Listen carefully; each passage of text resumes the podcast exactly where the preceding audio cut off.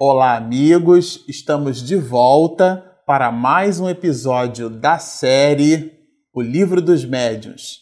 Você que heroicamente nos acompanhou até aqui, nós fizemos um estudo até esse momento de toda a primeira parte do Livro dos Médiuns. Então, fizemos algumas considerações sobre a obra em episódios primeiros, lemos a introdução, estudamos e buscamos comentários em trechos específicos de parágrafos específicos da introdução da obra. Lemos os quatro primeiros capítulos, lemos e estudamos, né? Os quatro primeiros capítulos que Kardec, o próprio codificador, chamou de noções preliminares, e agora nós daremos seguimento à segunda parte do livro dos médios, numa viagem aí de 32 capítulos. Bom, a parte segunda do livro dos médios, que nós já iniciamos assim com todo o entusiasmo, ela diz respeito sobre a ação dos espíritos sobre a matéria. Na verdade, ela é uma continuação do raciocínio do, do item 50 e 51 do livro dos médiuns, aonde Kardec já começa a ventilar para nós a importância do perispírito. Se você nos acompanhou nos episódios anteriores, você vai lembrar que Kardec é, fala muito daquela questão do perisperma, né, que é a película que reveste a semente. A semente é, seria então o, o espírito, essa película que reveste a semente ou perisperma seria, é uma metáfora, viu gente? O corpo espiritual, é, portanto, o perispírito, e o fruto como um todo essa união formando até o corpo físico, dando essa tríade que a gente vai observar. No episódio anterior, a gente comentou que nós faríamos um aprofundamento desse tema. E aqui no capítulo 1, a ação dos espíritos sobre a matéria, é o elemento chave que Kardec explica o mecanismo por sobre o qual o espírito atua por sobre a matéria. Então diz-nos assim o codificador: Posta de lado a opinião materialista, já que a razão e os fatos a condenam, tudo se resume em saber se a alma, depois da morte, pode manifestar-se aos vivos. Ele diz que posta de lado a visão materialista, porque se você nos acompanhou em episódios anteriores, e o capítulo 4 da parte primeira do livro dos médios tem esse título, né? Sistemas. Ele estabelece vários níveis de sistema, aonde ele aporta ao codificador ideia que nos distancia do raciocínio materialista. É bom é, distanciando-nos do raciocínio materialista,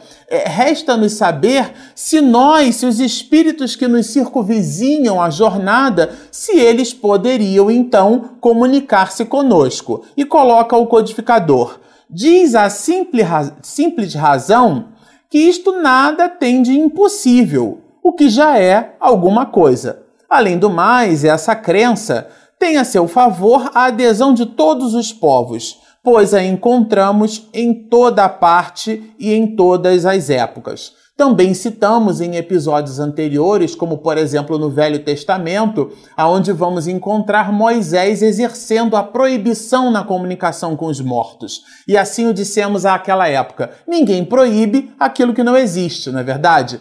Moisés proibiu a forma por sobre o qual ou por sobre a qual essa comunicação era feita mas é, ninguém proíbe, dentro dessa linha de raciocínio, algo que não exista. Então, até mesmo a ideia dos demônios, dessas entidades maléficas, em sendo espíritos e em podendo comunicar-se conosco, e a gente vai observar também, logo na, no último capítulo da primeira parte, ainda sobre sistemas, Kardec fala sobre esse assunto, né? Existindo a ideia do demônio, existe implicitamente abstração feita ao fato de que esse espírito seja maléfico ou benéfico, que ele, esse espírito, poderia então comunicar-se conosco. E essa é uma ideia que ela existe é, por sobre a face da Terra, e inclusive em religiões milenares, e Kardec faz questão de citar isso aqui.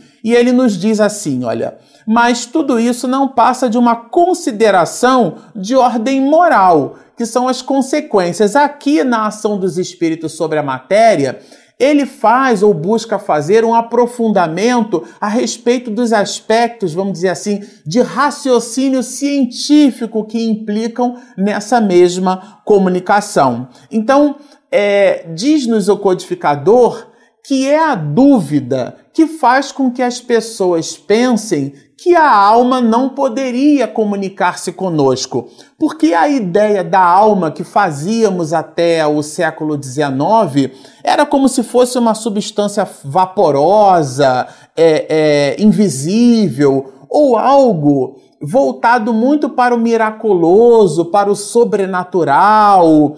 E de verdade também já estudamos isso em episódios anteriores. Então, essa dúvida na, na linha de raciocínio que Kardec estabelece para nós, que nos distancia um pouco de um raciocínio mais assertivo. Daí ele nos, di, nos dizer assim: olha, essa causa é a ignorância da natureza dos espíritos e dos meios pelos quais eles podem manifestar-se.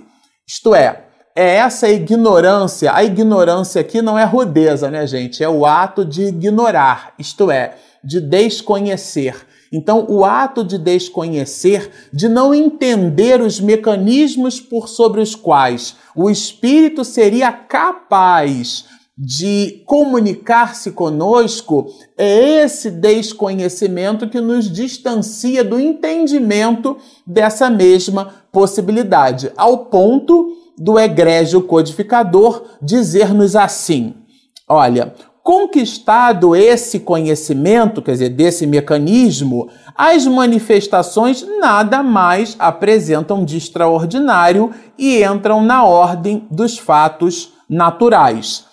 É, citamos em episódios e inclusive em séries diferenciadas, porque esse canal aqui, Espiritismo e Mediunidade, nele nós estudamos, estudamos três grandes livros, opúsculos, obras.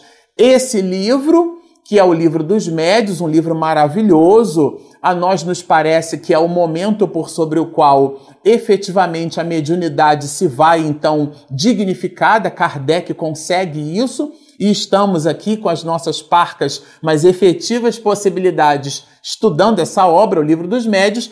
Também estudamos né, o livro Nos Bastidores da Obsessão, é um primeiro de, de uma série de 17 obras até o momento dessa gravação, pela psicografia augusta de Divaldo Pereira Franco e por nada mais, nada menos que Manuel Filomeno Batista de Miranda. E, por último e não menos importante, a obra O que é o Espiritismo, que consideramos é um livro muito valioso e, de algum, por algum fenômeno qualquer, pouco estudado e pouco conhecido por alguns, muitos de nós, até espiritistas. Mas por uma coisa ou por outra, é, nós citamos é, no estudo dessas outras obras que Camille Flammarion diz para nós que nada é sobrenatural, tudo está em a natureza. Então, entendendo o mecanismo por sobre o qual os espíritos podem e se comunicam conosco, estabelecem nesse entendimento que esses fenômenos são naturais, isto é, estão na natureza, e são essas algumas das observações que Kardec faz para dar força e peso da ação dos espíritos sobre a matéria. No item 53, ele introduz nos dizendo assim: a ideia que geralmente se faz dos espíritos torna à primeira vista incompreensível o fenômeno das manifestações. Sim, porque colocado o espírito como sendo algo imaterial, e a gente vai observar que esse raciocínio não está de verdade incorreto, mas colocado simplesmente que há o corpo físico e o espírito, colocado dessa forma, como poderia algo imaterial manipular algo material, isto é, manifestar-se através de fenômenos materiais? Porque, por exemplo, se o espírito se manifesta através de pancadas e sendo o som um efeito físico, material, ele, espírito, sendo imaterial, como poderia ser esse processo? E é essa linha de raciocínio que Kardec estabelece a ideia de ausência completa de tudo que seja matéria, porque daí o espírito não seria exatamente matéria, né? Ora, aí está o erro, pois o espírito não é uma abstração, mas um ser é, definido, um ser circunscrito. Quando Kardec apresenta essa linha de raciocínio, muito parecida com aquela que comentamos no item 50 e no item 51, lá do finalzinho da última parte, né, do capítulo 4, da parte onde tratamos sobre os sistemas, ele já introduz a ideia do perispírito e aqui ele aprofunda um pouquinho mais. Quer dizer, há entre o espírito é, e o corpo alguma coisa que serve de agente intermediário. Aqui ele estabelece essa linha de raciocínio. Se os observarmos atentamente, no instante em que acabaram de deixar a vida, observarmos são os espíritos, né? Veremos que eles se encontram em estado de perturbação e que tudo é confuso à sua volta.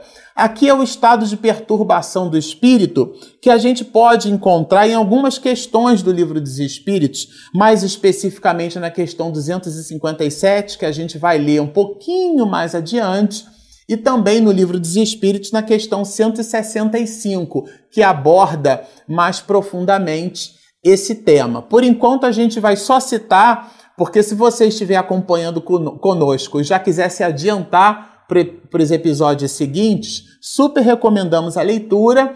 Trata-se de um material já consolidado por Kardec a partir da segunda edição francesa, que é a edição que conhecemos, de 1019 perguntas e respostas, e lá ele faz um aprofundamento sobre o assunto, aonde inclusive fala sobre sonos e sonhos, mas aqui o que ele quer dizer é assim: o espírito ele, quando volta à realidade espiritual, esse estado de perturbação, é, na adolescência, eu escutei uma vez uma evangelizadora, nem sei se foi exatamente a minha mãe, mas o exemplo que me foi dado era de alguém que, por exemplo, é, fora para uma festa na casa de um amigo ou de um familiar e ficou ali a festa a noite inteira. Ficou tarde, é, teve dificuldade de voltar para casa e a família dormiu ali. Então imagina que você durma num local é, fora do seu habitual e de repente de madrugada você acorda. Você acorda com vontade de ir ao banheiro, você acorda com vontade de beber água.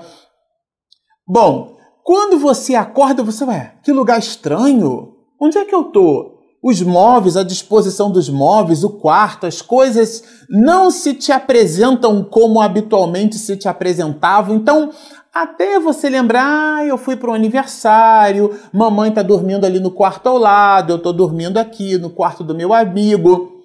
Esse hiato entre a não identificação da percepção e, e o momento em que você recobra o juízo das coisas o nome disso chamaremos de perturbação. E essa perturbação no mundo espiritual é quando o espírito toma posse, toma assim senioridade, né, de suas possibilidades, e esse hiato, esse instante de perturbação, ele vai variar de acordo com a tenacidade com que nós vivenciamos as nossas coisas no mundo. Isto é, se somos seres espirituais de uma vivência material, como somos espirituais, voltamos para o mundo espiritual e recobramos a nossa identidade que é espiritual. Agora, se achamos que estamos numa vivência espiritual, mas somos seres materiais, então a minha esposa, ou o meu marido, o meu carro, as minhas, dando uma ideia de posse, né, como se nós possuíssemos as coisas e elas nos pertencessem dentro daquele binômio ser e ter. Então, quando nós voltamos para o mundo espiritual, como a nossa realidade está no nosso psiquismo, nós mudamos de vibração ou polaridade, mas levamos para a erraticidade o nosso pensamento e o nosso estado de perturbação, ele é maior até o momento a gente, onde nós recobraríamos a senioridade por sobre nós mesmos. Então é isso que Kardec diz que observou, sobretudo no diálogo com os espíritos. Passado esse primeiro momento de perturbação, o corpo se torna para eles uma veste imprestável, de que se despiram e da qual não guardam saudades. Olha, então aquela ideia do curto ao corpo, né? a pessoa que vai para academia lá três, cinco, seis, sete vezes por semana, e como a semana só tem sete dias, a pessoa não pode ir oito vezes na semana. Aí chega na segunda-feira, ela vai de novo, né? E aqui não estamos fazendo nenhuma apologia é, à, à não necessidade do exercício físico, muito pelo contrário, né? Precisamos manter o nosso corpo. Aliás, há quem diga assim: a verdadeira vida é a vida espiritual. E a nossa reflexão seria: e essa aqui o que é? A vida falsa? né, a necessidade da encarnação, ela é com o fim da depuração do espírito. São as agruras do mundo, é o mergulho da carne que faz com que a gente é, na verdade, depure a alma. É, parece um pouco paradoxal, mas é o mergulho na carne é a horizontalidade das relações humanas que nos verticaliza em relação a Deus. Mas essa ligação do homem muito forte com o corpo, né? Ela ela pode, como dissemos anteriormente, é, aumentar esse estado de perturbação. Mas para aqueles de nós que entendemos que o corpo é um veículo, é um instrumento, assim como o motorista não é o motor, não é o carro, ele continua existindo independente do carro que dirige ou que pilota, né? A criatura, a alma, entendendo que o corpo é somente um instrumento, quando ela não se vê mais com aquele avatar, ela não fica então tão presa àquelas circunstâncias e daí Kardec dizer que ela não guarda nenhuma saudade. Mas aqui estamos nos referindo a espíritos que têm vivências espirituais. Entretanto, apesar da falta do corpo, constatam suas personalidades. Isso aqui, gente, é muito importante. Isso daqui é o cerne, é, vamos dizer assim, é o, é o, é o proscênio do palco, né? Aquela parte inicial do palco, aquela meia-lua do palco, aonde poderemos então analisar o início do espetáculo, que é o desdobramento dessa linha de raciocínio de Kardec. Entretanto, apesar da falta do corpo, constatam suas personalidades. Tem uma forma, mas que não os importuna nem os embaraça. Quer dizer, se a pessoa era muito baixinha, se a pessoa era muito alta, às vezes a gente assiste, né, eu e minha esposa, alguns programas de televisão onde a pessoa tem determinados sinais ou trechos de deformidades onde ela busca, por exemplo, uma cirurgia plástica, ela tem o lábio um pouco de um jeito, ou tem um sinal que a incomoda, ou tem uma protuberância que ela quer tirar. Enfim, aqui Kardec está dizendo que esses sinais, né? Nós nascemos com uma mancha aqui embaixo, então eu perguntava assim para a mamãe: mãe, isso aqui é sujeira? E no banho eu tentava esfregar para ver se saía, né? Quer dizer, esses pormenores que são todos eles materiais eles modificam de perspectiva no mundo espiritual. Então, o espírito é, não se importuna, isso não embaraça.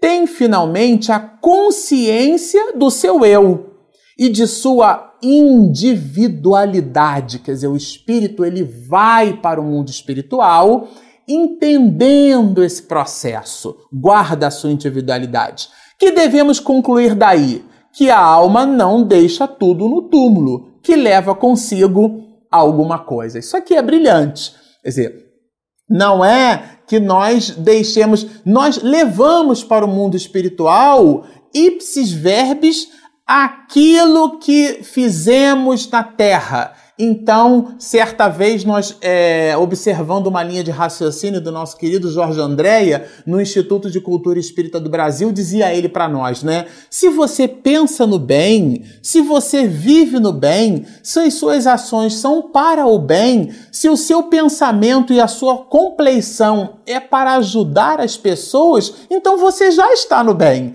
Se você desencarna, você leva consigo aquela atmosfera psíquica que era o seu modus vivendi. Então é isso que Kardec diz aqui.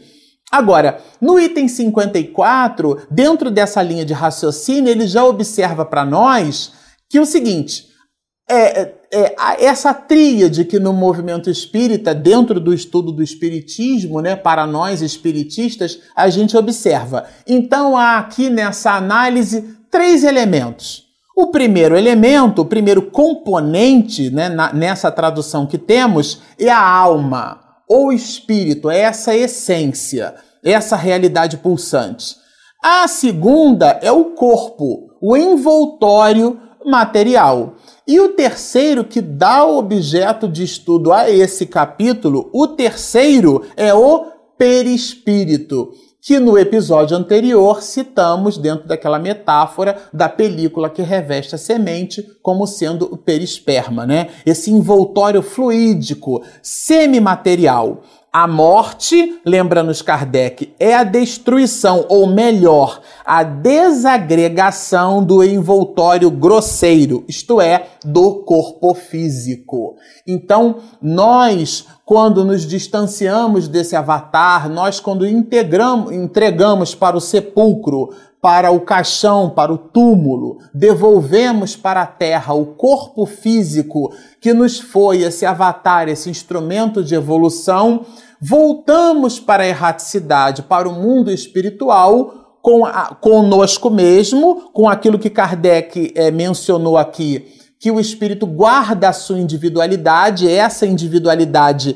é ele mesmo, é essa que se manifesta através de sua inteligência e também leva consigo o seu corpo espiritual, isto é, o seu perispírito. Este último, embora fluídico, etéreo, vaporoso, invisível, que ele descreve algumas propriedades que, sobretudo à época, poderiam servir de analogia, né? Para nós, em seu estado normal, não deixa de ser matéria. Isso aqui é muito importante porque existem alguns de nós que no estudo do Espiritismo inventa aí uma, uma quarta é, é, é, é, é, Deus, Espírito, Matéria e Perispírito, Deus, Espírito, Matéria e Fluido. E a codificação deixa muito claro, Kardec deixa muito claro esse respeito, né? Coloca aqui, olha, no item 54, primeiro a alma, segundo o corpo, terceiro o perispírito. E nos diz que este último, embora fluídico, nos diz o que? Não deixa de ser matéria, embora até o presente não tenhamos podido apoderar-nos dele e submetê-lo à análise, quer dizer, aquela investigação científica do perispírito, como até observaremos, como alguns cientistas, né, como William Crookes, que pesou né, o, o pela variação, pesou o, o, o, espírito, levou para laboratório, vamos dizer assim, a, a realidade espiritual através de Kate King, né, que é um clássico no estudo dos primórdios do espiritismo. Mas esse segundo envoltório da alma ou perispírito existe, pois, durante a vida corpórea. É o intermediário de todas as sensações que o espírito percebe e pelo qual transmite sua vontade ao exterior e atua sobre os órgãos do corpo. Então aqui Kardec já começa a falar do perispírito para explicar como ele funciona como esse intermediário entre a realidade do espírito, que é imaterial, quando vemos nas escrituras sagradas e antigas, né, sobretudo no Velho Testamento, que nós fomos feitos, construídos, concebidos à imagem e semelhança de Deus, não é uma imagem, como minha avó dizia, né? Gente de cara e dente, nariz para frente, né? Antropomórfica. É essa realidade imaterial, porque o espírito, então, é imaterial. Para nos servirmos de uma comparação material, e aqui é uma analogia. Kardec diz assim: diremos que é o fio elétrico condutor que serve para a recepção e a transmissão do pensamento. Gente, aonde fica o pensamento? Na alma. Então, o perispírito funciona como esse agente, tá certo? É, em suma, esse agente misterioso, imperceptível, conhecido pelo nome de fluido nervoso que desempenha tão grande papel na economia orgânica e que ainda não se leva muito em conta nos fenômenos fisiológicos e patológicos.